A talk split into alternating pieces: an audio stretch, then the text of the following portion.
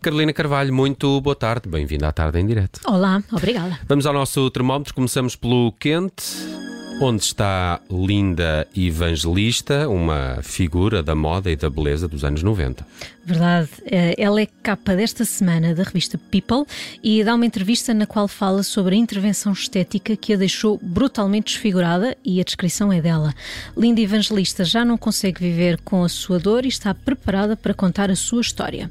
É a primeira vez que se deixa fotografar desde há anos. Há uns meses partilhou na, na conta do Instagram uma uma experiência má com tratamentos estéticos, não é? Tratamentos que não correram nada bem. Nada bem, Judito. Foi em setembro do ano passado. A modelo tem estado afastada da vida pública há cinco anos, numa espécie de reclusão, porque se submeteu a um tratamento que a People explica ser não invasivo e uma alternativa à lipoaspiração.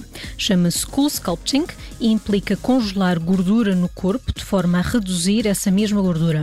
Mas como explicou no post a Linda Evangelista, a operação terá feito o oposto do que foi prometido e desenvolveu uma reação adversa.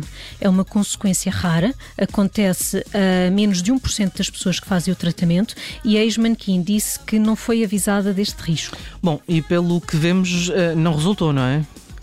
Nada. Acabou antes por fazer uh, duas cirurgias corretivas, pagas por ela, teve de usar roupas de compressão, uma cinta e mesmo assim o problema voltou. Linda diz que até afetou a postura, já não consegue ter os braços esticados ao lado do corpo porque a reação uh, traduz-se em inchaços rígidos que lhe uh, dificultam a mobilidade. Uhum. Pá, na América processa-se toda a gente por tudo e por nada. Ela, ela não processou ninguém por causa disto? ela pôs um processo judicial em empresa responsável pelo tratamento em setembro do ano passado e pediu 50 milhões de dólares, cerca de 44 milhões de euros, porque diz que ficou impedida de trabalhar. A linda evangelista, tão linda, uh, nos anos 90. Estava-me a lembrar dela no videoclipe é do George Michael, não é? é. Sim. Sim. Sim. Pá, cool... Tem várias atrizes, não? É? várias modelos, modelos, não é? Sim. Super modelos. Super modelos. Cool Sculpting implica congelar gordura no corpo. Epá, eu não, eu não quero imaginar uh, mais uh, sobre este tratamento. Vamos ao morno. Uh, no morno está Sarah Jessica Parker. Olha, agora que a série And Just Like That acabou, especula-se sobre uma segunda temporada. Segundo o chefe de conteúdos da HBO e da HBO Max, uh, Casey Blois, escreveu esta quarta-feira a decisão está do lado de Sarah Jessica Parker e de Michael Patrick King, o realizador e argumentista. Blois acha que haverá uma segunda temporada e diz que esta primeira correu really, really well. Correu? A sério? Bom, eh, eu não vi, mas fiquei com a ideia de que não correu nada well. Um, entretanto, uh, para os fãs, resta-lhes rever a série. Uh, ou então ver um documentário sobre a realização desta série, ah, disponível ah, na plataforma de streaming e que também conta com uma série de entrevistas. E valerá a pena mais uma temporada? Olha, uh, segundo o site Deadline, esta série teve a melhor estreia de uma série na HBO Max. E a verdade é que desde o arranque foi assunto de notícias pelos mais variados motivos. Isso é verdade, confirmo. Nem todos muito espetaculares. Nem todos muito bons, mas. Havia aquela coisa da passadeira, não era? Que matou alguém. A passadeira uh... matou o Big, não é? Porque Exato. o Big, entretanto, eh, viu-se envolvidos na, enfim, em suspeitas de abuso, aqueles Sim. casos sempre que bem, enfim, bem, então. obrigam então. a matar normalmente personagens para elas não continuarem nas séries. And Just Like That, série que se segue a sexo e a cidade, também em destaque no nosso termómetro.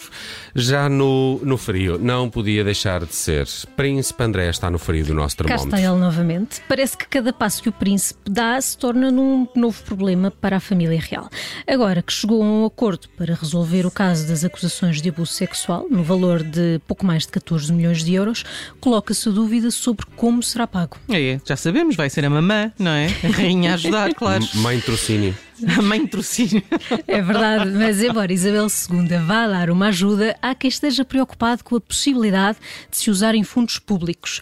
Em declaração à BBC Two, um deputado trabalhista, Andy MacDonald, garantiu que levará ao Parlamento a discussão sobre o pagamento do acordo, porque se trata, como diz o próprio, de uma enorme soma de dinheiro e entende ser necessário saber de onde vem. Olha, eu acho que a rainha ainda vai ter de fazer poupanças na festa do jubileu ou vai começar a vender as sobremesas.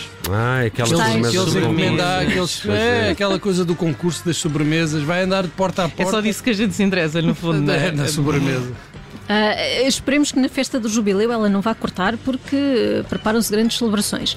Mas, segundo o Times, Isabel II tem uma carteira de investimentos e propriedades privados e, além disso, recebe do governo um único pagamento anual que se chama Sovereign Grant para cobrir os deveres reais e a manutenção de propriedades, como os castelos e os palácios. E não deve ser e um. Os filhos. Sim.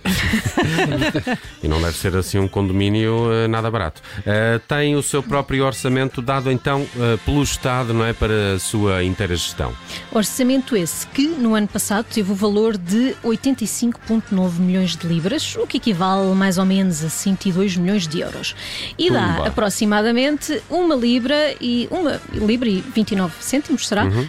por cada pessoa no Reino Unido, cerca de um euro e meio, mais ou menos. Uhum. Entretanto, vale a pena referir que o Príncipe Carlos já recuperou da Covid-19 e já regressou à sua agenda de atos públicos. Muito bem. Espero Welcome back, Welcome Charles. Back. Sempre bom estar informado sobre a agenda pública do Prince Charles. Opa, nunca sabe quando é que nos podemos encontrar por aí. Ou já o podem convidar, ele agora já pode vir. Ah, sim, pronto, já e ele e o seu um, certificado de recuperação. Sim, não é? sim, uh, tem que ter. Tem Para o lado bom da vida. Carlos, anda cá, senta-te aqui e fala um bocadinho connosco.